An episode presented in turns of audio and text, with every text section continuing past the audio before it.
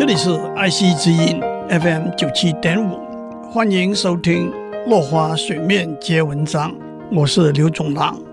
接下来让我为大家讲丘比特 （Cupid） 和一位美丽的凡间女子 Psyche 的故事。一位国王有三个美丽的女儿，尤其是最小的女儿 Psyche，还远比她两位姐姐漂亮。相比之下，Psyche 就真是我们中文里头说的天仙化人了。Psyche 的美丽吸引了许多远近的青年人来看她，他们甚至认为 Psyche 比爱神 Venus 还漂亮。这样一来，维纳斯女神的庙也就没有人去朝拜了，她的祭坛也剩下冰冷的灰。维纳斯当然不能忍受，他把儿子。丘比特找来，跟丘比特说：“你要用你的神力，让 Psyche 嫁一个最丑陋、粗鲁的丈夫。”大家还记得，没有人能够抵御丘比特的剑的力量的。但是没想到，当丘比特看到 Psyche 的时候，就像中了自己的箭一样，连话都讲不出来了。维纳斯还以为大仇已经得报，结果呢？Psyche 没有爱上一个丑陋粗鲁的人，但是他也没有爱上任何一个人。很多人来看他，称羡他的美丽，可是却又离开他而去了。同时呢，他的两个姐姐都嫁了给国王，过着荣华富贵的生活。美丽的 Psyche 却只是孤单的，默默生活在愁困里头。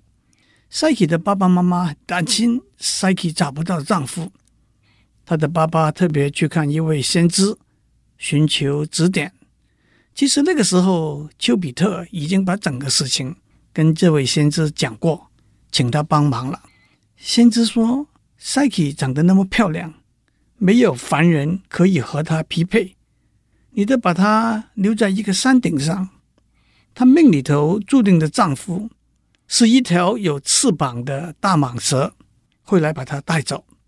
Psyche 穿上黑色的丧服，他的家人把他陪送到山顶，让他一个人留在那里，接受他命中注定的厄运。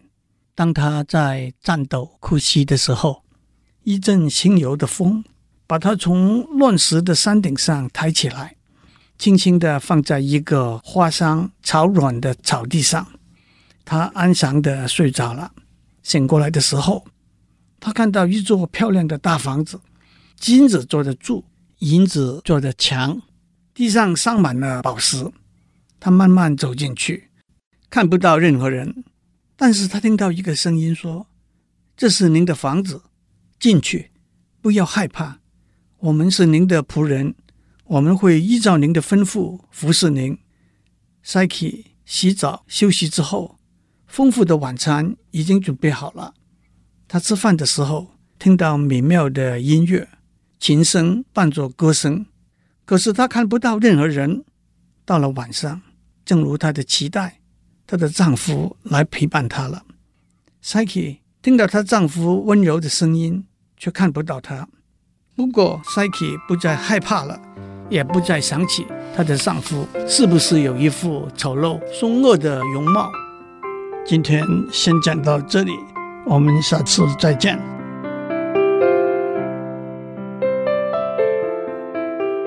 以上内容由台达电子文教基金会赞助播出。